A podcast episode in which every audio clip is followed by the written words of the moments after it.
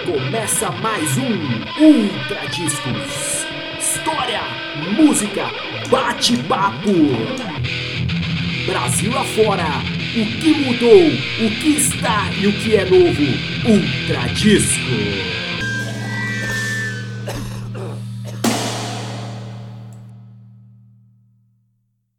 Salve, salve! Começando mais um Ultra Discos, mais um episódio de Ultra Discos. Hoje, 8 de junho, tô aqui com o Michel e com o João, é, que é o nosso convidado especial. Daqui a pouco o Michel vai fazer uma apresentação é, mais delicada ou mais é, direcionada ou mais detalhada do João. É, mas antes de começar a, toda a nossa conversa, é, hoje estávamos nos preparando para fazer aqui o nosso episódio de podcast e tivemos uma notícia bem triste, né? Pro, nós, nós que vivemos na música desde moleque e tal, e a gente acompanha a trajetória desse cara há muito tempo. É, o falecimento do André Matos, que é um dos grandes ícones do metal nacional. Ele, tipo, ele faz parte da história da música brasileira, inclusive, né? Tipo, o, o heavy metal nacional brasileiro é reconhecido no mundo inteiro muito por é, responsabilidade do André, do, do Viper primeiro, depois do Angra e Xamã. E a gente ficou muito triste e não tem como a gente começar esse programa hoje é, falando de outra coisa e dedicar esse programa ao, à memória do André, né, Michel? Ah, Foi um cara que sempre lutou ali pelo metal no começo, depois ele foi mais pra música erudita. É um cara que parece que, pelo que li sobre ele, é um cara que toca muito bem piano, é um cara muito bem informado. Ah, tinha uma impressão diferente dele, porque parecia um cara bem confiante, então por ser bem confiante, podia ser até um cara um pouco arrogante. Conversando com o Fê, o Fê que teve contato com ele no Sesc, que é um cara é. muito gente boa. É, no, no, Sesc, na Imesp, Ah. é, a gente fez um, um trabalho com ele, o Tommy, é, com a Banda Sinfônica Jovem, e ele conviveu muito com a gente. Um cara, puta, sensacional, um cara muito gente boa, na- zero estrelismo. É, que às vezes a galera do metal quer passar uma imagem pública de autoconfiança e tal, é, que pode ser ou não, é é uma autoconfiança tipo de, um- de um personagem, né? Mas o cara, meu, tratando todo mundo com muito respeito, com muito carinho. é, o Marcos Vinícius, se estiver ouvindo aí, ele era o cara que trabalhava na comunicação, super fã dele, ficaram super amigos e, e foi, foi muito legal essa convivência com, com o André. É, inclusive, é, enfim, vindo, vindo pra cá, lembrando do, das coisas que o André fez e tal, e também linkando com o tema que a gente vai começar daqui a pouquinho, que o, que o João aqui é o nosso convidado para esmiuçar, tarô e tal, e aí coisas né, de é, místicas e holísticas, esotéricas. O, sabe que Angra é a deusa do fogo, né? A deusa do fogo né, para a cultura, se não me engano, posso estar enganado, eu vim lendo, tá? Mas é, não sei se é para a etnia Chavante, é para algum povo originário brasileiro, é, para a religião deles, Angra, que é, é a palavra é a deusa, deusa do fogo. E o próprio, enfim, o André e o trabalho, os trabalhos que ele fez, tem o xamã, né, que é, enfim, tem toda uma coisa, uma conexão com Remete pra essa figura do, do, do feiticeiro. do feiticeiro, do, é. Do mestre curador. E, e- e dessa conexão com, com o mundo que não é o nosso mundo material, do mundo espiritual. o mundo espiritual, enfim, em diversas, em diversas chaves. Eles, eles trabalhavam muito com, com as culturas tradicionais brasileiras nisso. Inclusive o, o Holy Land né, tem muito de, de música brasileira, é um dos primeiros discos que fala disso. Mas Michel, vamos, vamos começar o tema então? Você introduz aí? Então estamos aqui com o nosso simpático amigo João, sobrenome. Petronilha. Ah, que eu não ia conseguir falar. Então, pessoal, conheci Outro João. dia, outro dia eu não consegui falar masturbação. É, né? eu tava com problema, eu tinha a língua presa. Mas assim, João eu conheci ele através do Tinder. Já Deu aquele match esperto. Deu aquele match esperto. E pior que ele deu um match, ele joga a carta, ele vê se vai, o match vai dar certo. Ele é um cara muito pragmático. Ele já vem, ele vem pro encontro. encontro Sabendo se vai funcionar. já, é, já olha. E ele traz pra você, ó, vai ser uma noite, ó, já vou te dizer, eu não vou ligar pra você no dia seguinte, o João é bem assim. João eu conheci ele, é um amigo meu aí, casou com uma amiga minha, grande amiga minha, Priscila, veio aqui, começou esse trabalho e interessante também a história dele, porque ele mudou muito, ele era uma pessoa que trabalhava totalmente em recursos humanos, depois voltou pra esse lado de querer trabalhar, querer trabalhar nesse lance do, ó, vou lá, vou trabalhar, vou fazer o, o lance místico de tarô. E aí, João, conta um pouquinho pra nós aí dessa trajetória, essa primeira, essa primeira mudança aí da sua vida aí. A minha história com tarô ainda é antes de eu começar a trabalhar com RH. Eu estudo tarô já há mais de 20 anos e como profissional de RH eu devo ter uns 18 mais ou menos. É, Eu toquei durante muito tempo essas coisas em paralelo. O tarô era uma coisa que era muito mais do meu autoconhecimento, de, de estudo, de curiosidade. Como eu sou formado em sociologia, pensar o tarô e pensar o simbolismo sempre foi uma coisa que, que chamou muito a minha atenção. Mas chegou um momento que só a carreira de RH não dava mais conta, eu comecei a procurar outras coisas. Hoje, de alguma forma, eu consigo conciliar as duas coisas. Não trabalho mais formalmente com RH, mas ainda faço projeto. E as pessoas me perguntam, mas como?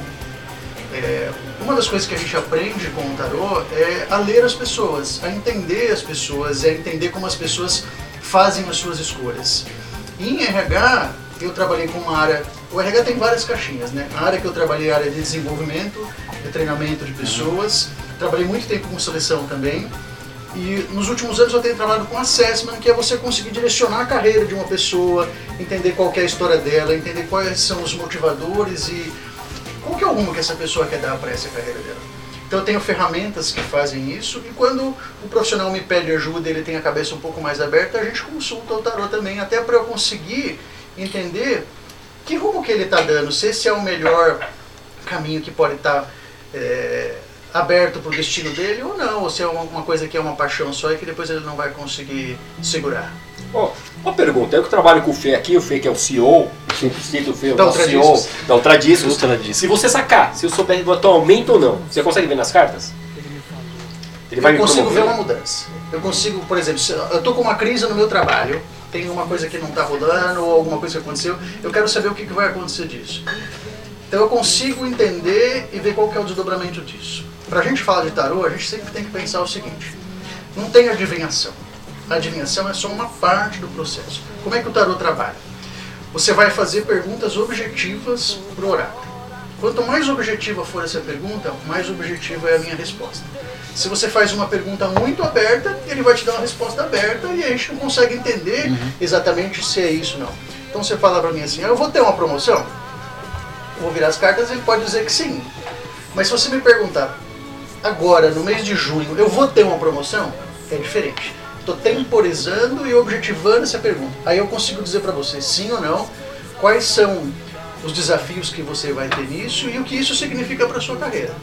Então, é uma ferramenta, é um, é um oráculo que serve para orientação, que serve para adivinhação e que ele funciona com perguntas. Então não é uma coisa assim que eu abro as cartas e vou falando a seu respeito sem você me perguntar nada. Eu não adivinho o que você está pensando. Eu não tenho nenhum poder paranormal. Eu não sou vidente. O que acontece é que depois de muito tempo estudando o tarô, que a gente pode definir como um, um alfabeto simbólico, eu aprendi a ler os símbolos que estão nas cartas e eu consigo falar a respeito de você e do seu inconsciente. Muita gente pergunta, mas como é que funciona?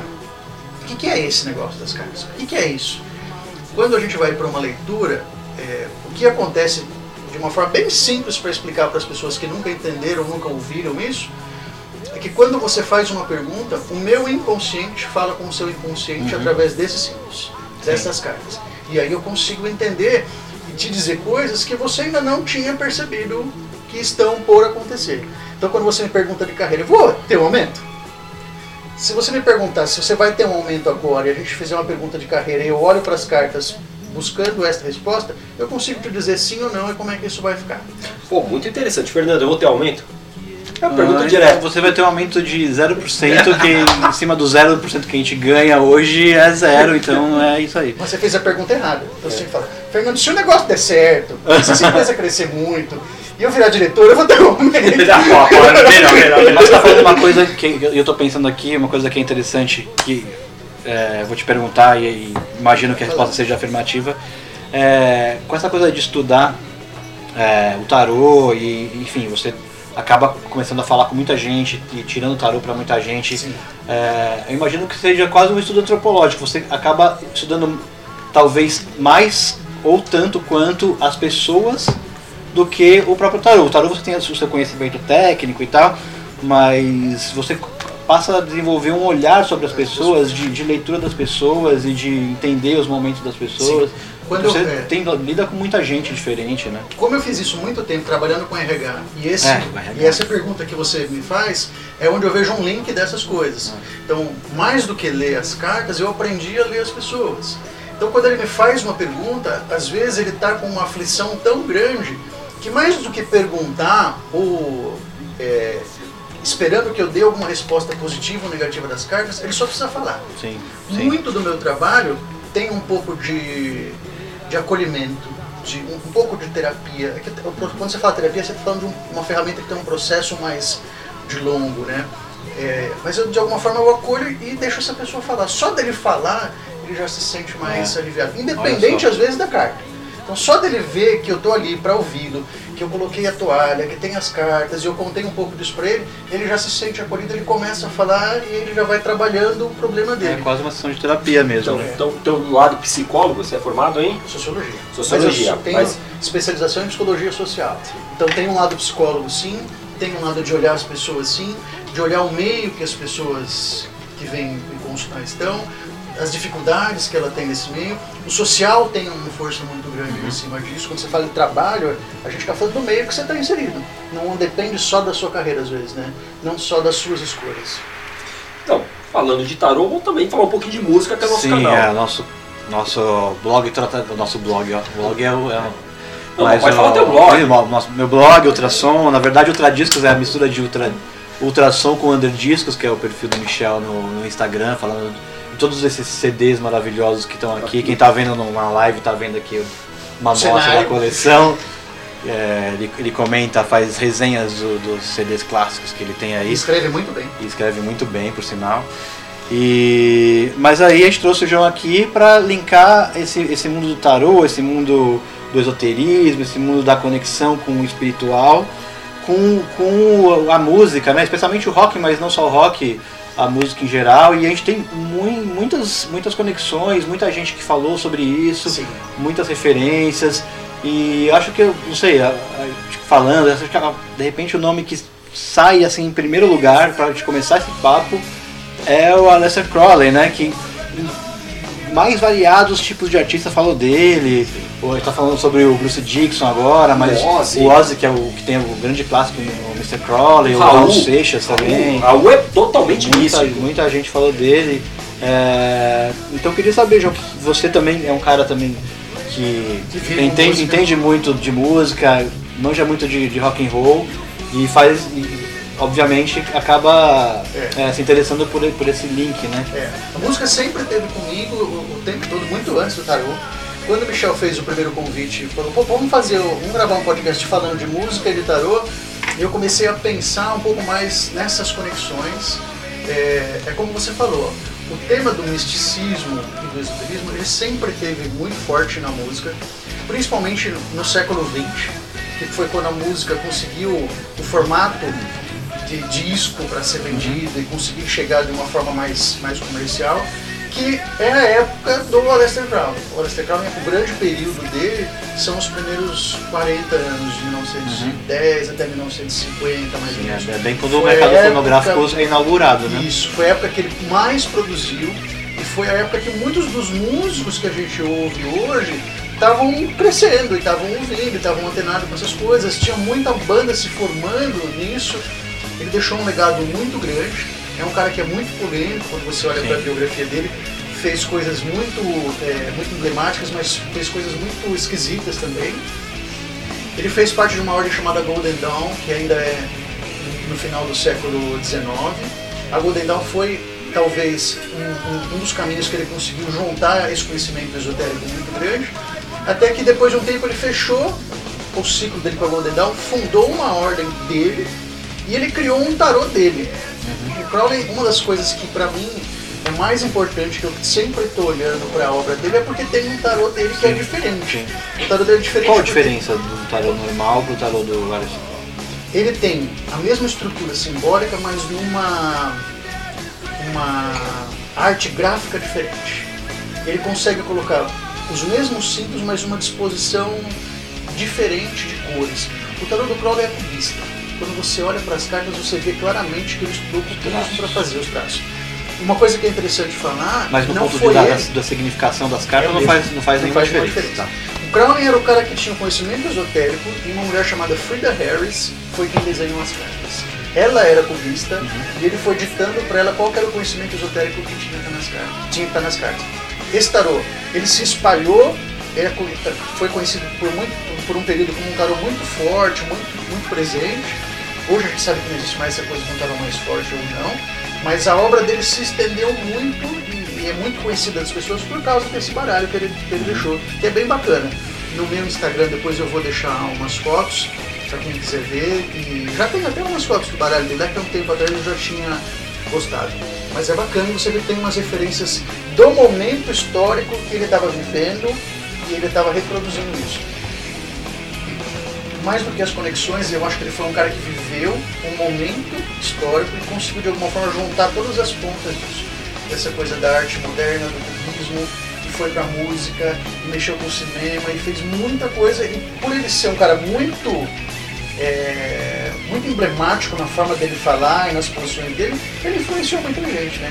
Ele é um cara que nasceu numa família muito religiosa, muito tradicional, quando tinha 20 anos ele se autoproclamou a besta no Megatherium. Eu sou o anticristo. Aí já- Você fazer isso no começo do século XX, cara, tinha que ter muito cuidado.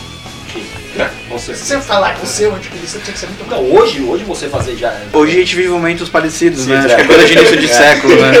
É.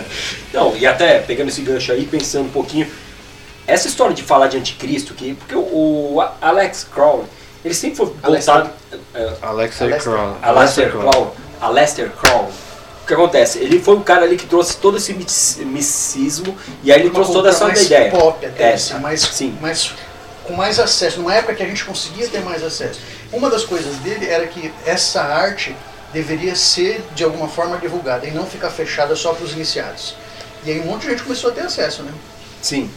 Não, e aí um monte de gente começou a estudar também. Foi. Se eu não me engano, até estudar até o Charles Manson também. Era um Sim, tem o Charles Cara, Manson. então você tem desde o, o que você pode dizer que é o mal ao bem, né? É difícil a gente definir o que é o mal ao bem no dia de hoje, mas assim, você pode ter essas situações. Se eu não me engano, o primeiro disco do Sabbath também, aquela música Black Sabbath, três acordes que, eram, que diziam que era o- a música É, do diabo. isso- isso daí tem uma, uma história interessante, porque o- esses três acordes, o acorde intermediário É. é, um acorde de quinta aumentada, né? De, de- de quinta diminuta, de quinta diminuta. Porque é, as escalas, né? Quem, enfim, tem que explicar Quem é toda, toda a é. teoria de, de música e tal. E, e nas escalas tradicionais ocidentais, essa quinta diminuta ela não era tocada porque ela era muito dissonante e dava um som muito estranho. E como o som era muito estranho em comparação, tipo, tem a, tem a tônica e aí se você toca a quinta diminuta, era um som, é um som muito dissonante. Então se dizia que era a nota do demônio, né? Essa Sim. quinta, essa quinta diminuta. Não, e foi uma música, foi, e, e esse tipo de acorde foi totalmente proibido na época do, dessa, da Santa Inquisição, e depois voltou com o Sabá, que ele montou um pouco diferente. A Inquisição, de alguma forma, controlou um pouco dessa produção. E tem uma coisa que é curiosa quando você fala de Inquisição, como o tarot está muito ligado a essa coisa do místico, do esotérico, é, tem uma, um- um- uma coisa no senso comum que às vezes as pessoas me falam, ah, o tarot foi proibido pela Inquisição. O tarot não foi proibido pela Inquisição. Quando você lê os relatos de, de julgamentos, é, ninguém nunca foi condenado por jogar tarô. Nenhum tarólogo foi preso ou foi morto na fogueira. A, a Inquisição proibiu o tarô, que o tarô, na verdade, ele tem duas, duas utilidades. A, a oracular, que é a que eu, que eu uso, que é ler a sorte e, e ler o futuro das pessoas. E na Europa ele ainda é um jogo lúdico. O jogo de tarô ainda existe. Na França, anualmente tem campeonato de tarô. Que é um jogo que é, Campeonato de tarô. que é parecido com truco. Olha só. Então é uma coisa que no Que Brasil loucura. a gente não tem Ah. essa visão de que ele é um jogo Você tá de brincadeira, você saca a ca- carta da morte, o cara fala 6, o cara 12, e aí vira, o cara saca uma 12 lá, é isso? Tem uma coisa desse jogo lúdico que não tem aqui. Quando a Inquisição proíbe, é por causa disso. Pelo jogo de azar e não pelo jogo do Sim, lado místico sim. oracular. E falando um pouquinho das bandas que nós estamos falando aqui, que que você tem de citar de música aí? Que você me falou, algumas músicas É. citam tarô, que tem ali o tarô com. até óperas. Sim. É. Carmina Burana Carmina é, Burana. é, é importantíssimo. Tem uma parte da Carmina Burana que ele fala da fortuna. A carta da roda da fortuna, ela vem do mito da fortuna. E aí a Carmina Burana conta um trecho do rei quando ele percebe que, que a fortuna está vindo e que a roda está em movimento. Ah, a- a- o mito da fortuna ele vem do mito da ocasião. A ocasião é uma, é uma deusa e que falava da oportunidade. Então, quando você via a ocasião, você tinha que agarrar ela pelo cabelo. Se você não segurasse ela, você deixava a sorte passar. E por isso que quando você consulta a iconografia, ela se apresenta com a frente, com cabelos na frente e atrás ela é careca. Porque se você deixar ela passar, você não consegue pegar. Você perdeu a oportunidade. Que coisa. E isso foi se transformando iconogra- iconograficamente até virar a, a Roda da Fortuna, Uhum. que é uma das cartas do baralho. Ó, E é, e é uma das passagens mais marcantes do, do Carmina Burana, né? O Vulgo Punera. É uma passagem muito É. marcante. E de bandas? Cara, de bandas, bandas que falam só sobre isso não tem, né? E é, elas iam ficar muito Sim, limitadas. É. diferente do Blind Guardian que fala de Tolkien como se Tipo, o tem um universo do universo Tolkien. não né? tem um universo Uhum. assim. Mas eu acho que vale muito a gente lembrar. Quando eu comecei a comentar com as pessoas que eu vinha gravar com você, as pessoas, pô, olha isso, escuta isso, não sei o que, todo mundo fala, meu, Dio. Dio é um Uhum. cara que você tem que, tem que falar alguma coisa. O Dio, na, na, na carreira solo dele, ele não fala de tarô. Ele fala de magia, ele fala de dragão, fala de castelo, mas de tarô não. Ele ficou muito marcado por uma música da época do Rainbow que chama Tarot Woman. Uhum. E aí ele tá falando da mulher que lê tarô, né? Da taróloga, Uhum. da taromante. Isso eu acho que é bem legal. É, Quando a gente olha para as bandas mais, mais dos anos 70, dos anos 80, que essas que bebiam na fonte do Crowley, quando a, a- a obra dele já estava toda publicada e as pessoas começavam a ter acesso, eu acho que o Led Zeppelin tem um negócio que é marcante e muita gente não se dá conta disso. Quando você pega o volume 4, que mesmo no Brasil era gatefold de capa dupla, aquela figura que tem no meio é uma carta do baralho, é a carta número 9, que é a carta do ermitão, e isso é legal, você vê que estava ali. As letras não falam diretamente das cartas, mas a carta está desenhada ali. E quando você vê o Songs Remain the Same Sim. no filme, essa, essa, essa cena eh, eh, iconográfica do, do homem com uma lamparina e um cajado subindo a montanha, isso fala muito da história que está que tá dentro do tarô, dos arcanos maiores, e de alguma forma remete a isso. É, uma coisa que me impressionou muito, que eu não conhecia até a gente começar a falar, foi a carreira solo do Bruce Dixon.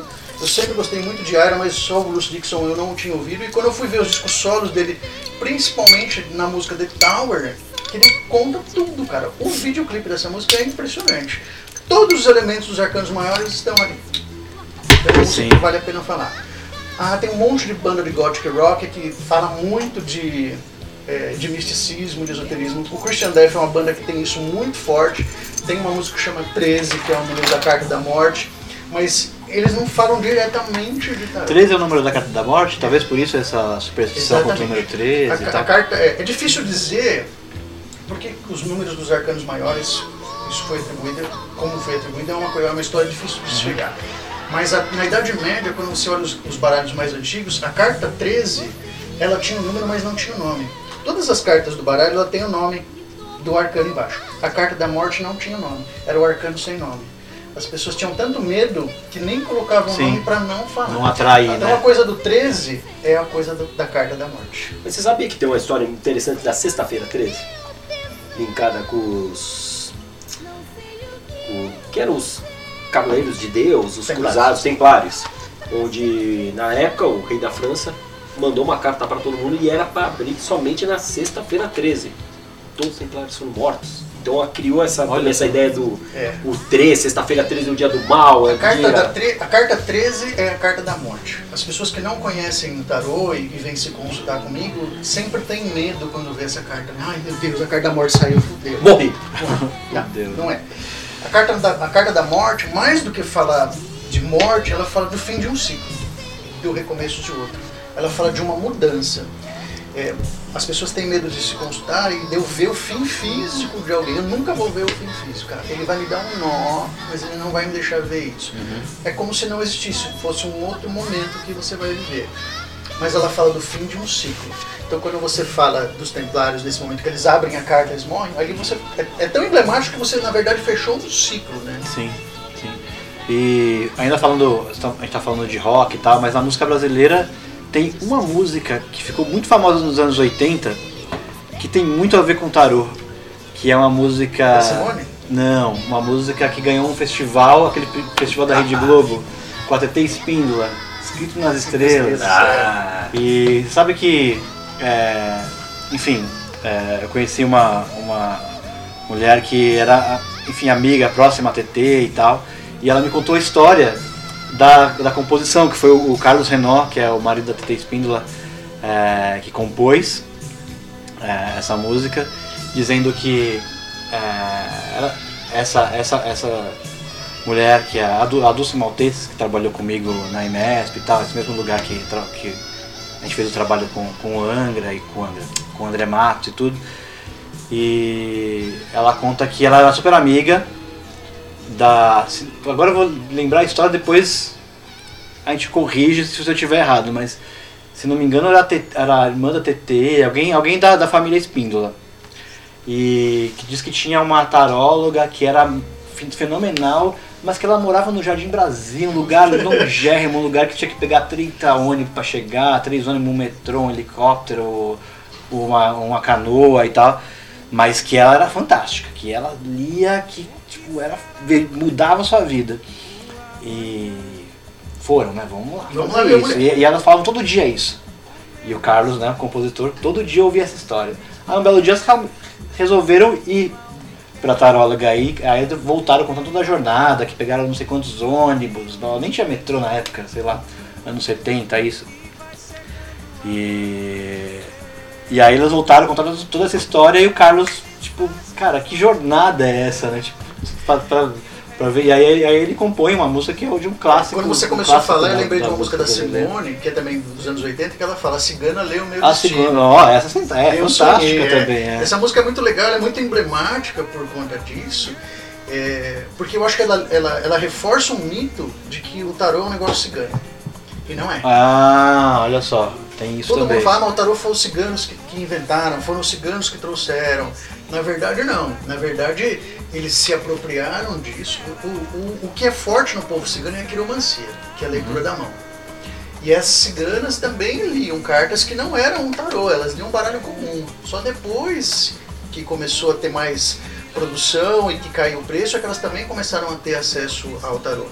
Mas a cigana lê à mão. Uhum. Só depois que elas começaram a ler. E, e não foram os ciganos que inventaram o tarô. Dizer quem inventou o tarô é um negócio muito, muito difícil. É, tem gente que fala que tem o tarô egípcio, o tarô foi inventado no Egito, foi inventado em Atlântida. Não tem nenhuma comprovação disso, cara. É, Não, não- não se sabe ah, as circunstâncias do, evento. registros do, do tarô são do século XIV, como cartas de jogo. E depois que começa a aparecer, só no século XVIII, os primeiros místicos esotéricos escrevendo sobre o tarô de uma forma mais, mais estruturada. Uma curiosidade que eu vi recentemente sobre isso é por que não tem livros sobre tarô nesta época? É porque quem lia a sorte eram as mulheres, e as mulheres não escreviam. Sim, Só os homens eram escreviam. E os privados homens desse conhecimento, Foram né? escrever só depois sobre o tarô, porque até então era só um jogo de, de azar ou então uma coisa de superstição. É interessante porque geralmente quando você assiste filmes da época, geralmente árabes, quem acaba lendo é a mulher. Uhum. Cara, você tá falando um pouquinho de cigano. Uma vez conversando com você, você trouxe uma coisa muito interessante. Você viajou por alguns países místicos, né?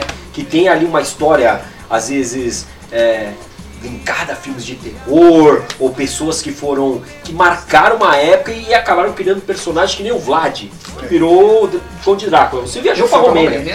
É, eu fui pra Romênia, eu fui pra, pra, pra Transilvânia pra conhecer. Você viu algum vampiro? Não vi, assim, eu fui de dia. O vampiro. O Foi vampiro de dia, noite eu tava dormindo. Tá, pergunta pra você. O Fê eu já sei. Tá andando lá, o vampiro. Você vê lá, Brad Pitt. Quem você pegaria? Quem você deixaria de pegaria? pelo amor de Deus? Esses eram muito bonzinhos, eu gostava dos vampiros mais malvados. O do Mas, Bram é, Stoker, né? Cara, mas é muito legal você falar isso, porque eu fui na casa que o Drácula nasceu, de 1400. Não, 1300, 1280, eu acho. Eu esqueci a data agora. Mas a casa tá lá. E aí? É um, é um lugar turístico, É um lugar turístico. visitam. É, é uma casa bem conservada, tem uma estrutura diferente. Eu fui para um dos castelos dele, o castelo mais famoso é o de Poenari, mas na verdade é uma ruína e era muito difícil chegar.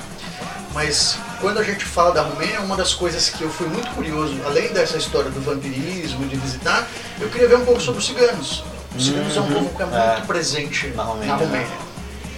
E eu fui com guia, né? Contratei um guia para ficar comigo, para poder andar Você foi escutando Gypsy Kings? Não, não, não, não. E aí eu perguntando pra ele, mas os ciganos, os ciganos, cara, ele não queria falar comigo. E aí eu percebi que ele foi ficando meio mal-humorado, assim. Tipo, falar de cigano, pra eles é um tabu. É uma coisa que eles têm uma raiva muito grande. Que assim. louco, né? É um povo que é muito. é, gente de todo tipo, né? Tem gente com muito dinheiro, tem gente muito pobre, mas pra eles é um sinal de mau agouro. O povo romeno é muito supersticioso. E o cigano é um negócio complicado de, de, de- deles falarem, né? É... Aí depois de uns dias ele percebeu que eu, que eu não, não queria zoar, que eu tava ali mesmo de curiosidade. Aí ele começou a contar Começou a pra mim um pouco dos ciganos. E quando eu via na rua os carros deles, cara, um puta carro velho, cheio de umas quinquilharia pendurada, uns dados, umas coisas. E visualmente você olha e você fala, esse cara é um cigano. Ele tem E um aí não jeito tinha, de- não tinha erro. né? E, mas ele me falar, ele me falou muito pouco. Mas eu descobri, por exemplo, que na Hungria, que já é um país que a gente considera super evoluído, super, super moderno, você tem um partido chamado Coração Flechado que é anti-ciganismo, cara. Anti-ciganismo. Eles são a favor do massacre dos ciganos. Se precisa massacrar, eles estão estão dispostos a dentro, fazer, né? cara. Na Segunda. Guerra Mundial teve, que o pessoal fala muito dos judeus, isso, que porque foi a maior, ciganos. a maior É. parte. de- Mas ciganos também. Mas cigano também era dizimado. Que é um povo que tem uma cultura própria, né? É. Mais do que a gente falar dessa coisa da deles lerem a sorte, tudo, eles têm uma cultura diferente mesmo, né? É, e é, e é muito diferente do, do que se vê no Ocidente, então Ciganos, contrasta é. muito, então. Os ciganos eram uma tribo da Índia, cara. Quando a Índia começou Ah, a é? se configurar como, como nação, é, aconteceram várias guerras e várias coisas e uma, uma tribo muito grande se deslocou para a Europa e esses eram os ciganos. É que eles foram em direção à Romênia e aí na Romênia você também tinha uma configuração de Estado diferente. Quem são os romanos? São os romanos. O Império Romano, quando foi para lá, que se desfez, o que ficou virou a Romênia. Até a língua é muito parecida com o italiano. E foi aonde os ciganos ficaram lá. O, Quer, você, quer quer, você, quer, você quer continuar na coisa dos ciganos? Eu, eu ia mudar de assunto. Tá, É, mas, senão a gente vai, vai só pra Não, eu não, mas tem, dá pra falar ainda. Ciganos é muito parecido com aquele povo, por exemplo, é um povo enorme, é um povo, uma nação. São várias tribos, é uma nação como sem- curdos, como judeus. Os judeus conseguiram tudo bem o estado que é Israel, mas é aquele povo que não Não, não, se estabeleceu tem, como nação. não estabeleceu. E ele ele necessita entrar dentro de uma nação. E aí quando ele entra, ele tem toda aquela questão, porque aqui no Brasil também nós temos problema com os ciganos. Sim. Eles não são assim um povo Não é bem visto. Não é bem visto. Por N questões. N questões porque uma Eles cultura têm a- diferente. a questão do trânsito, que eles nunca estão ligados a uma terra, não sei se por não sei, talvez você vai me ajudar com isso, se é por conta das circunstâncias eles não terem uma terra, eles ficam vagarem ou se é uma coisa cultural mesmo deles. A identidade deles, de alguma forma, dificulta eles se estabelecerem em, em um lugar. Mas isso é pra por conta das circunstâncias Por causa da identidade. ou porque é- faz parte Porque do você que tem cigano muito têm? rico também. Eu fui para lugares na Romênia que tinha ciganos milionários, andando de Mercedes, com mansões, que é- eles fazem parte de uma tribo em que se estabeleceu. O povo, de uma forma geral, não. não- não- Eles pediram a correntinha não- de ouro pra você? Não tinha. só pra saber, só pra saber. Só saber isso aí. Mas voltando agora, voltar pro misticismo. Certo? Fala então de Raul. Vamos falar do Raul? Vamos falar do Raul. Raul, Raul. Raul. Raul Seixas. Muito ligado a isso? Ele, eu não sei. Mas o Paulo Coelho, que era o cara que escrevia e fez uma Parceiro, parceira, né? Parceira com ele, era o Paulo Coelho, sim. O Paulo Coelho é um cara que se dedicou a isso a vida toda, que é, essa coisa do misticismo, da jornada do herói, do desenvolvimento espiritual, do autoconhecimento, é um cara que falou disso a vida toda, né? É um cara que ficou conhecidíssimo com o Diário de um Mago, que é um pouco dessa história da busca de, de, de, de si mesmo, né? Sim. Então ele influenciou muito o Raul. Eu dizer pra você que o Raul tinha isso, não sei. É. Não, não vejo dessa forma. Eu vejo muito a figura do Paulo Coelho. É, eu acho que os primeiros discos do Raul é bem rock and roll, aquela coisa Era bem da diferente. festa do rock and Que era roll. ele mesmo, assim. E aí ele começa. Eu, eu li também, do colégio, o livro do Paulo Coelho, ele conta muito também nessa parceria com o Raul Seixas, todo esse lado aí místico de querer mostrar De- um algo novo, algo uma, novo. uma sociedade alternativa, na verdade. Isso. Que é anos 60, anos 70, que é quando tem um boom disso em vários lugares. Black Sabbath, Deep É, que tem a coisa do, é a coisa do, do Crowley, Lester, né, também. do Crowley É. começando a chegar efetivamente nessa cultura mais, mais pop. Ele tava vivo ainda. Beatles, Beatles foram afetados? Eu acho que de- quando eles lançam Sgt. Peppers, que de alguma forma eles tentam colocar tudo que estava na cultura do mundo naquela época. Caldeirão E a pop, capa né? do disco é muito emblemática nisso, eles colocam o Crowning ali. Sim. Mas eu não vejo nos Beatles uma ligação muito com isso, não. Eles são muito. É, é mais uma referência do, do que estava em voga na época. na época do que falar que ah, eles têm uma música que fala disso. Não, eu acho que eles conseguiram juntar num caldeirão de várias coisas do que estava acontecendo e o nome do Crowley é, é o cara que estava borbulhando nessa época. Porque tinha tido Mason, porque tinha tido várias coisas, né? Agora a gente vo- voltou pro rock, então a gente vai pros primórdios do rock and roll.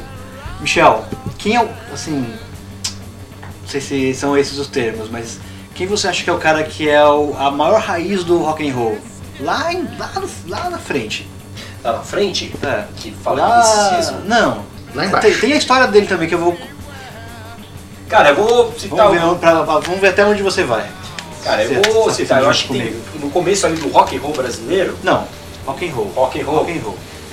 Cara, aí você me pegou, hein? Cara, eu, eu acho o Black Sabbath meio muito místico. Eu acho que.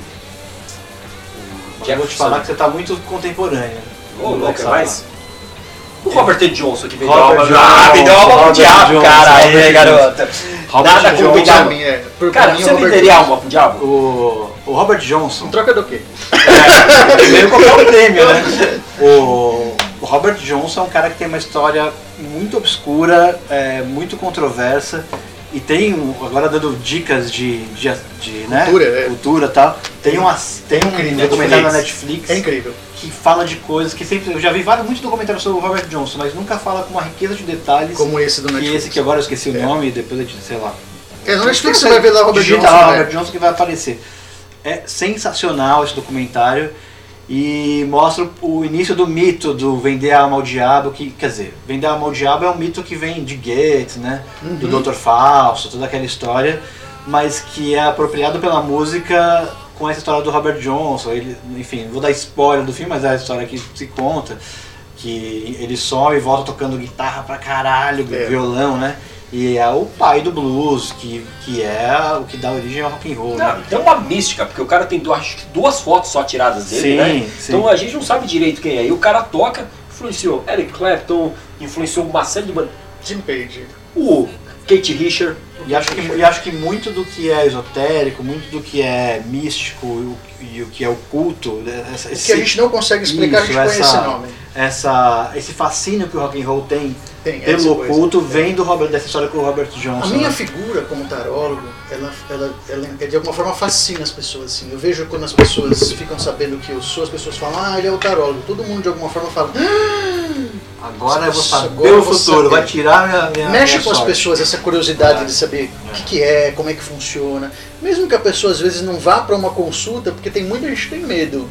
De, Medo de conhecer o futuro. de saber. Ou que, a, a, porque De acha que vai conhecer o futuro vai no conhecer o sentido do, do tarô. né? Mas é, tudo que fala desse tema de misticismo desperta uma curiosidade muito grande nas, da- na- nas pessoas, né? Sim. E eu acho que quando a gente fala do rock dos anos 70, principalmente, que tinha uma aura que tentava se colocar essa coisa do místico, do misterioso também, aí tem um monte de banda que cabe, É, e, dá pra falar, né? E tem, é, é, enfim, essa, coisa do, do Robert Johnson e, e, e dessa coisa do vender alma diabo é, é uma coisa que fascina, né? Porque Como o cara vendeu? tem, Por tem, é, é, não, tem essa coisa de, do, que vai, do que vale a pena na vida é, em troca de da, notoriedade É. e de, de ser, porque é ser o melhor no, no que se é, né? É. E eu imagino que você, nessas consultas todas de tarô, de- deva, deva tá cara a cara com esse tipo de sentimento o tempo todo, né? Sim. O que vale a pena, o que não vale, o que você A grande questão, é, não, a né? grande questão do tarô é você entender o seu livre-arbítrio, mostrar para as pessoas sobre o livre-arbítrio, das suas, das suas escolhas, entendeu? Então quando você me faz uma pergunta, eu não vou te responder o que, que você tem que fazer. Até eu te ajudo a formular essa pergunta para que você perceba quais são as possibilidades. Mas o meu papel e a minha ética, o tarô tem um código de ética. Depois eu falo um pouco sobre isso. Mas a minha ética não me permite que eu tome a decisão para você. Eu não posso decidir para você, cara. O que foi bom para mim não significa que vai funcionar para você. Então o meu papel é te dizer quais são as possibilidades e o seu livre-arbítrio você tomar a decisão em cima disso. Então toda vez que a gente fala desse jogo de escolha, dessa coisa do livre-arbítrio, as pessoas Legal. se prendem. O, Michel tá ali é, encrencado com as questões técnicas ali que eu não sei o que está acontecendo, mas eu acho que chega esse momento que a gente pode de repente passar por uma sessão tradicional aí do nosso do nosso podcast, que é o Alta Fidelidade. Eu sei que a gente não combinou isso, a gente precisa escolher cinco músicas Místicas. emblemáticas para o tema do programa. Just what is it that you want to do? Well, we want to be free. We want to be free to, to do what we want to do. Ultra Discos com mais uma sessão alta fidelidade. As listas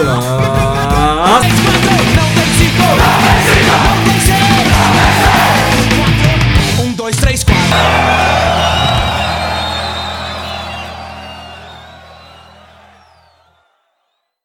É, eu como representante, eu posso dar o pontapé inicial como representante da música nacional aqui na brincadeira.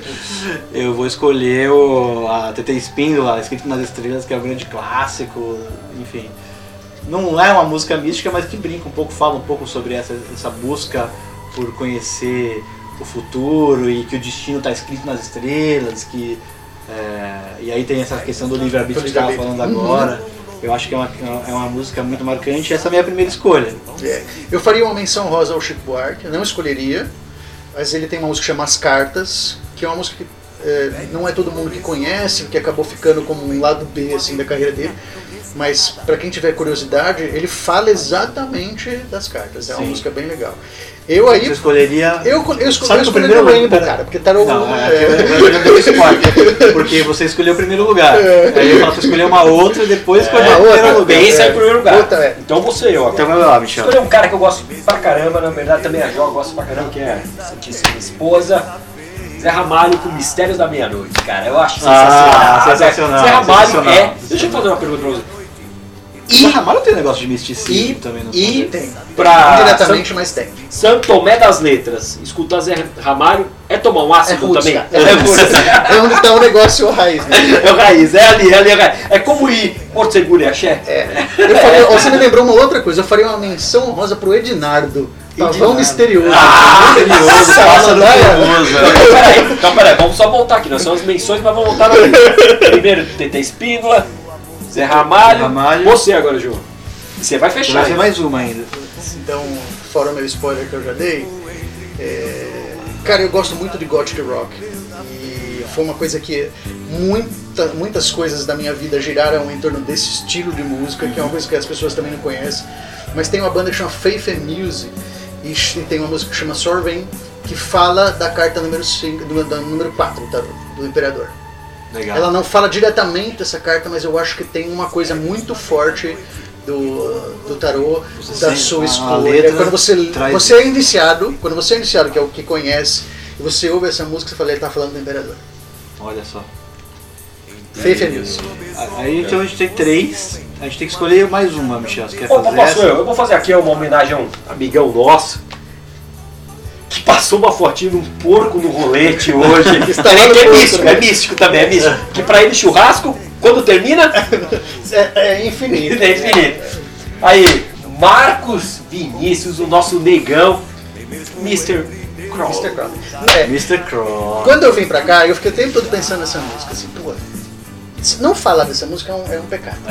Tudo gira em torno desse cara, tudo gira em torno do, do, do Ozzy. Então, assim, talvez tenha gente ouvindo esperando, pô, ele não vai tocar no Instagram, ele não vai tocar. Mas tinha que falar, É, sim, sim. tinha que citar. E agora você E aí o fecha. Dio, Tarot Então, Woman, Ta- Tarot Woman é a sua, é a sua é escolha. escolha. Assim, eu acho que o Rainbow tem outras músicas mais legais, mas eu acho que é tão emblemático e a entrada de teclado dessa música é tão forte que tinha que, Tinha que colocar. Vamos então botar vamos, som? vamos botar pra tocar agora. É, Tarot Woman, o primeiro lugar do nosso da sessão Alta Fidelidade, escolhida aqui pelo João. É, então, aperta o play aí, DJ. Pá!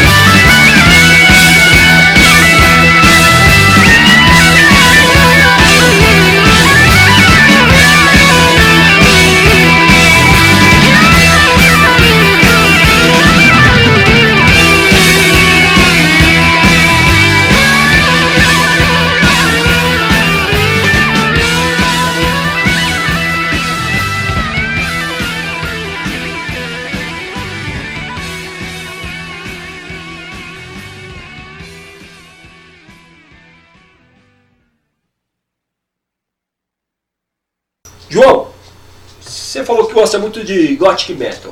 Gothic Rock. Gothic Rock. Gothic Metal é uma coisa que veio depois que eu não, não, não, não, Não se conectou. Não, não me conectei, cara. Mas tem um Ghost, banda. essas bandas. Cara, Ghost eu acho legal. Não, caralho. acha- É, Tá com Negative tem alguma coisa de. é da mesma época, eu acho que tem uma áurea dessas bandas, aquela cara, aquela, aquela escolinha assim, meio, meio, meio meio vampirística, vampiro, né? aquela voz bem grutural, É. aquele baixo que leva a música toda, mas eu não acho que ele é. Não é, né? Não É, acho que ele é. Não é ideia eu acho que ele já é. cabeça. Ele é bem contemporâneo a tudo aquilo, mas eu acho que não. Eu acho que tem outras coisas que são mais significativas do que o, Take On. Tipo o quê? É, puta, Christian Death, por exemplo, uma Christian banda Death. que tem um monte de coisa que fala, que fala disso, que tem essa, é- é- essa coisa assim. João, você tá falando, então, voltando esse negócio do gótico, vamos falar de um lugar emblemático aqui em São Paulo, onde o gótico rola Sim. solto, onde meninas não são interessantes, o que é interessante é dançar na parede. O mundo místico tá, tá a flor da pele, né? Madame Satã. Você já foi no Madame Satã? Eu fui no Madame a primeira vez quando eu era Madame ainda em 88. Olha, o cara é. O cara, cara, cara é, ó. Eu, eu, ó, ó, ó, tio, tio. Oito. Já Cara, quando eu o ia, exame da próstata? Já tá na hora de fazer. Cara, eu fui Não no deixe a primeira passar, vez. Você faz o exame ou deixa joga a carta? que é uma delícia. Vai, você tem que fazer o exame. Você chega lá, o médico fala, tem que fazer o exame. Você pega e fala, não, eu vou tirar a carta pra mim pra ver se eu Deixa tenho eu ver se coisa tá não. Não, tá só brincando que uma, a pessoa que senta do meu lado no trabalho É. falou que não vai fazer um exame, não sei das quantas, porque o tarólogo disse que ele tava tudo bem com ele. E ele não vai fazer o exame. Confia Aí muito. fala, Sabe quem é? Sabe quem é? Tancredo. né? Ai, ai. Não, mas você foi em Madame Satã. Fui. Foi a primeira vez que eu tinha uns 15 anos, cara. É engraçado que eu lembro muito que eu fui, porque na época o juizado de Você podia menores. entrar? É. Não podia entrar. O juizado de menores ele passava nas casas pra ver se tinha gente lá dentro. Então eu ia pra lá, não tinha carro, né? Ia de busão, chegava lá meia-noite e ficava esperando o juizado entrar, sair pra entrar Porque ele depois. não ia voltar de novo. Ele ia né? voltar de novo. Ele ia voltar de novo. Então eu ficava às vezes até uma e meia, duas horas na porta, esperando o cara sair. Quando o cara sair, a gente entrava.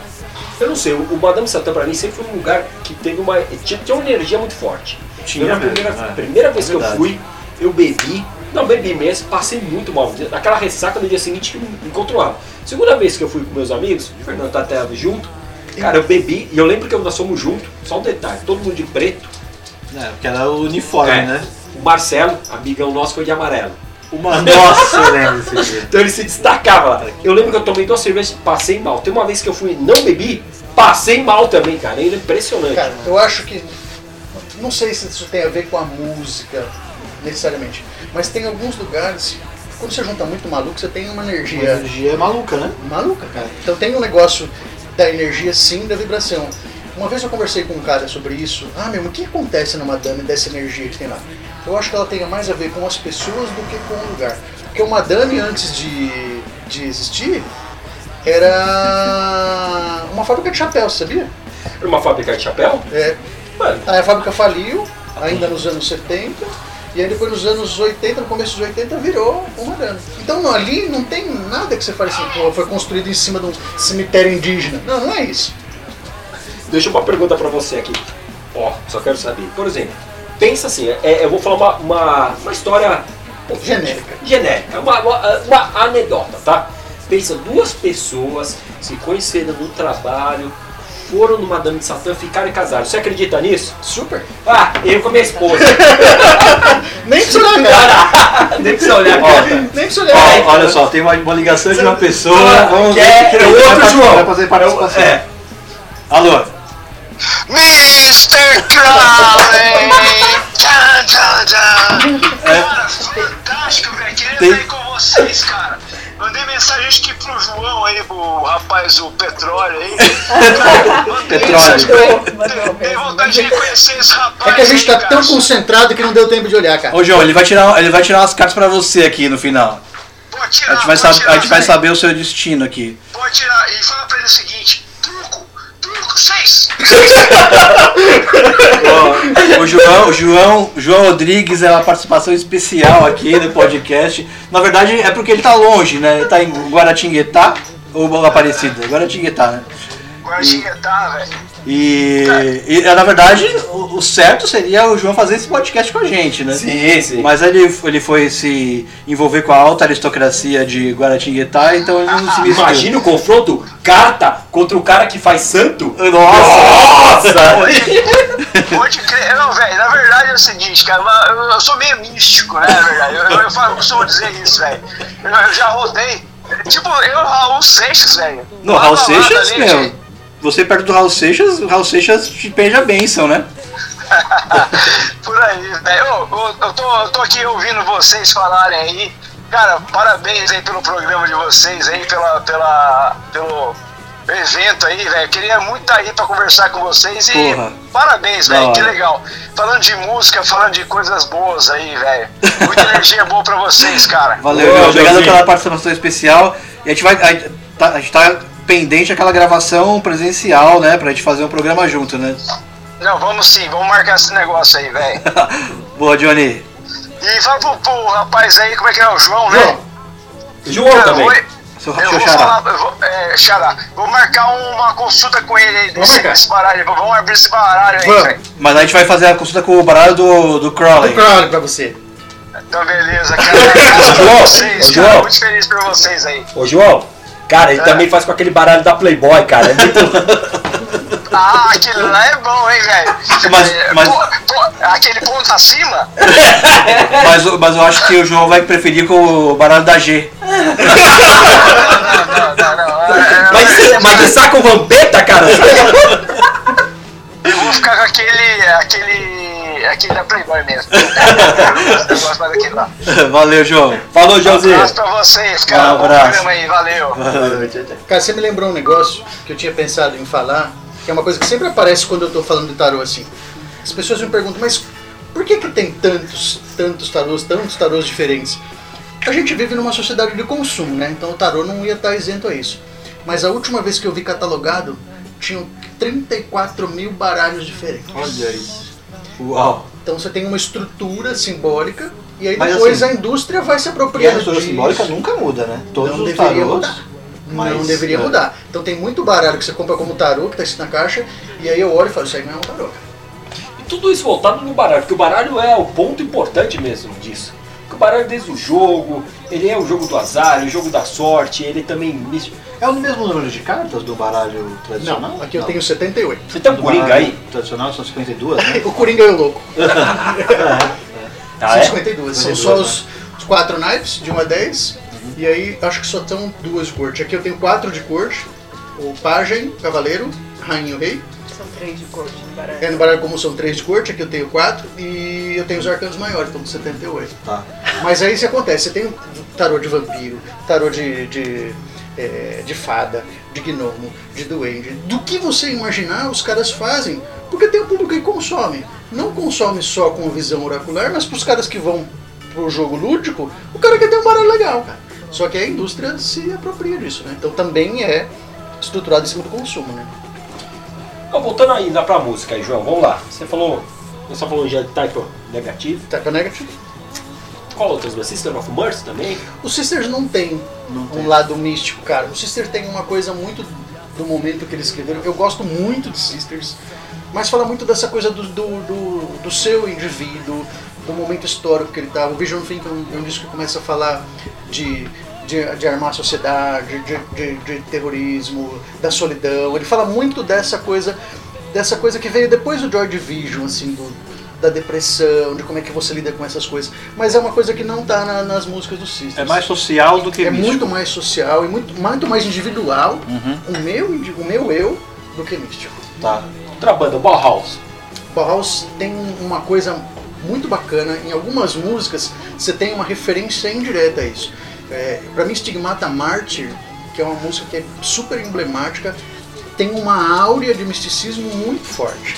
Stigmata Martyr, o próprio Bela Lugosi's Dead, é, tem umas coisas na sonoridade que remetem muito, muito a isso, sim. E. é, a gente pode ir pra outra sessão. Não sei, não sei se o João tá preparado, mas é ele que vai escolher. Ele vai É. ter que se virar aqui.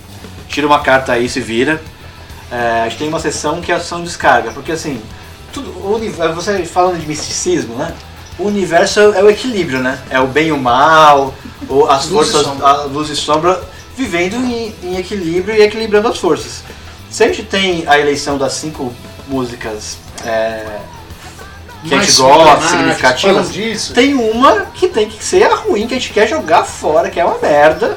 E a gente tem sempre aqui a sessão descarga, que é pra esculachar alguma coisa que a gente odeia. Tem alguma coisa na música que você acha que é, não sei, o seu critério, charlatânico, que é uma coisa, uma coisa que tem a, a- a ver Forçada. com tarô, ou com o misticismo, ou, ou com o, o- o espiritualismo que seja você forçado. odeia, que você gostaria de jogar na privada? De pronto assim, eu não me lembro.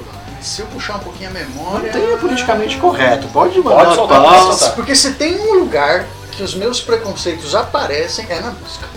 Não, ó, Assim? O pior de você O pior, meu, na tá na pior de mim tá na música. Então, ao mesmo tempo que eu gosto muito de gothic rock, de sisters, de metal, de, de progressivo, ou os progressivo, tem gente que tem um monte de preguiça, eu tenho uma vontade de ouvir progressivo, mas também tenho um preconceito gigante com um monte de coisa, cara. Pô, você vai meter o Pink Floyd nessa jogada? Não. Nossa, eu vou o Pink Floyd no, no, Cara, eu amo Pink Floyd. Foi legal pra caralho. É, eu gosto de Genesis, eu gosto de Yes, cara. Não, e a James? E essa é legal. Mas eu é, não vamos desvirtuar.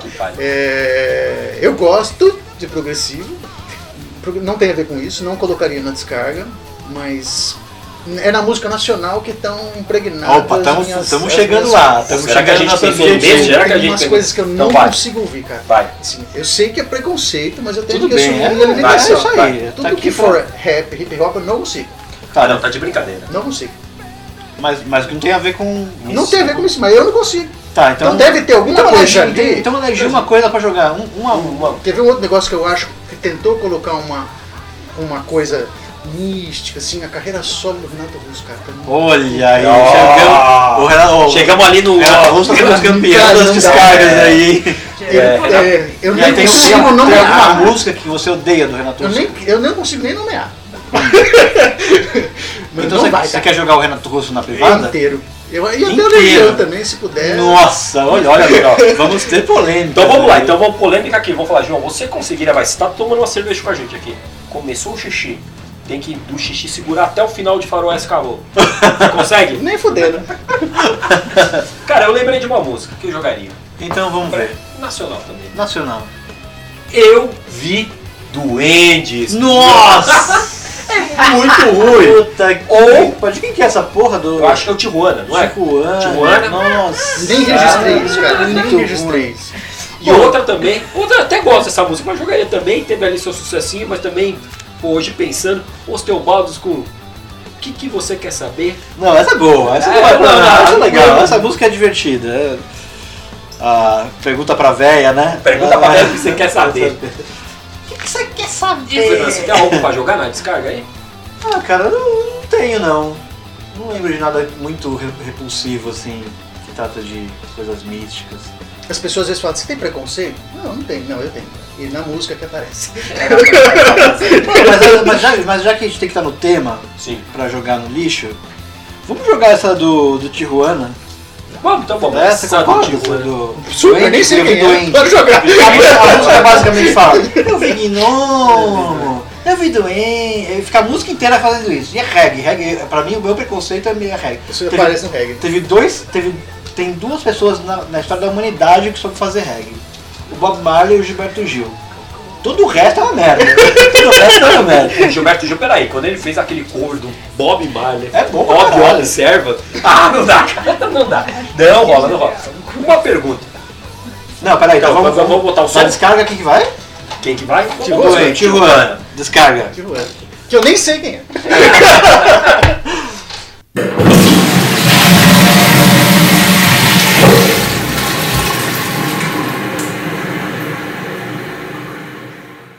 falou muito aí de Drácula. Você é o melhor Drácula. Bela Lugosi. Com aquele Bela gel, com aquele Lugosi. gel, com aquele gel. Com aquele gel. Pra mim ele é o mais emblemático. Foi no Bela Lugosi, em 1931, que você criou a imagem do vampiro, cara. Não Sim, existia a imagem sim. do vampiro disso. Uma coisa interessante, o Todd Browning, que é o diretor, ele, é, ele fez um filme tão assustador e ele tinha consciência disso. O primeiro Drácula é tão assustador que quando eu passava no cinema, nos anos 30, ficava uma ambulância do lado de fora que as pessoas passavam mal Olha e isso. iam pro hospital tendo de, de ataque nervoso. Que loucura. Você vai perguntar qual que é o meu. Cara, qual é o seu melhor meu Drácula? melhor Vai. Drácula? Qual? Michel Temer. Michel Temer o Drácula que assustou a população. Tá aí ainda, Ele tá aí ainda. lá ainda, tá? o meu eu vou, eu vou Zé Vampir. Que era o personagem do. O Chico Anísio? Não, do Maurício Souza. Maurício de Souza. Mas bem lembrado, o Beto Pô, Carreiro. Vampiro brasileiro. Beto né? Carneiro. Carneiro, vampiro brasileiro. Carneiro. Sensacional, sensacional. João, aí já estamos finalizando aí o podcast. Eu queria que você falasse um pouquinho como o pessoal consegue. Ele vai tirar, ele vai tirar a nossa tirar. carta. Ah, vai tirar a carta, não. Vou Mas tirar uma carta antes- podcast. Vamos fazer o fechamento antes, da carta. é, antes, é, vou deixar meus contatos, então Sim. quem quiser saber mais, eu além de ler as cartas também dou aula. Então o meu celular é 11 99617 9003. Você me encontra no Facebook e no YouTube como Oráculos, com um Z no final. É, lá tem como falar comigo e tem como mandar mensagem. Para quem quiser marcar uma consulta, quiser trocar uma ideia sobre isso antes de marcar a consulta para ver se é uma consulta mesmo, porque às vezes a pessoa nem sabe por que vai marcar uma consulta. Ou se não, eu quero estudar e quero entender um pouco mais sobre isso, aí a gente eu tenho sempre turmas formando, a gente vê se, se a agenda casa eu coloco você numa turma. Então é aí que você vai me achar. O Fernando Legal. falou pra mim, é, tira uma carta sobre o, o podcast. Uma das coisas que o tarot permite a gente fazer é eu tirar uma carta de conselho. Isso, então eu tiro ótimo. uma carta aleatória do baralho e aí eu olho para essa carta e falo um pouco para a pessoa o que vai acontecer. É, eu tenho feito isso no meu Facebook há uns, umas três semanas mais ou menos eu comecei a fazer isso. Eu tiro uma foto minha com três cartinhas e falo, escolhe uma. No dia seguinte eu posto as cartinhas viradas e eu dou um conselho pra pessoa. Então você escolheu uma e marcou no comentário a dois. E aí no dia seguinte você vai lá e vê o que, que é, que é o conselho pra semana. Então aqui eu vou tirar um conselho pro podcast. Na verdade, melhor do que eu tirar, é, o Fernando vai tirar uma cartinha. Ô, louco! Peraí, eu escolhi Só porque eu sou o CEO? O CEO. Cara, lem- lembra, ó, Vou pedir só, pra Pia Beto, tirar antes a dele carta. puxar, antes pra puxar, deixa eu Ah, dar um vamos lá. toque. Fernando em cartas, ele nunca foi muito honesto. Uma vez nós jogamos War Não, e eu não é prometi que ela atacava de Vostok e ela tá, ela tacou a porra do War. O- Não o feri, War- não feri nenhuma regra do War. É, Não feri nenhuma foi nas regra do cartas, War. tirou nas cartas. Tirou o carta. objetivo Então na carta. Eu como gosto de ser meio complexo, eu vou aqui nessas que estão mais... É, cuidar que o baralho é viciado, hein? É, vou aqui nas que estão mais... Uma O carta. que, que essa carta tira como conselho pro podcast? Opa. Puta, cara, essa é uma das cartas mais legais do baralho. Olha é um só. 10 de copas. Ah, mostra aqui pra galera, mostra pra galera. Ali tem, tá rolando ali, né? O que, que o 10 de copas fala? É uma carta que fala de alegria. O naipe de copas fala de, de sentimento, de emoção. Quando você olha pra essa carta, que você vê que as pessoas estão aqui embaixo comemorando, ó, eu acho que uma coisa que tá no podcast e que vai ficar, essa é a alegria de fazer isso Pô, aqui. Você acha que eu vou fazer amor com o Fê? Talvez. Ah, Essa é outra pergunta, essa é outra pergunta. Né? Essa é outra pergunta, mas o que eu vejo pro podcast como conselho daqui pra frente é manter essa coisa de vocês juntos e, e essa animação de fazer, cara. Pô, muito obrigado, Sabe que João. depois a gente vai. Cadê? Me presta aqui a carta. Depois a gente vai tirar uma foto aqui, Sim, sim. igual essa carta aqui, eu e o Michel. E eu, eu, vocês- eu e o Olivia aqui embaixo. A gente vai reproduzir essa carta aqui. E aí, a gente põe e a gente põe 10 copos de cerveja aqui. É perfeito, até os copos de cerveja, Ah, cara. ah, A carta ah, é perfeita pra nós. perfeita. Então, vamos encerrar, Fê? Vamos encerrar aqui então, é isso. Esse bate-papo, espero que vocês tenham gostado aqui. Mais um Ultra Disco, assim, um capítulo. Lembrando sempre, Fernando com seu blog aí, Ultrasom. Ultra, ultrasom, é, ultrasomblog.wordpress.com E o meu pelo Instagram, Underdiscos SA. Dica, pessoal. Crítica legal aí do Fernando aí no novo disco do Dead Fish, mudando um pouquinho de assunto, vale a pena ver o blog dele. Aí esperamos para a próxima, essa primeira live. Obrigado, Fernando. Valeu, Obrigado. valeu, João. Foi muito legal estar aqui. Valeu, velhinho. Foi.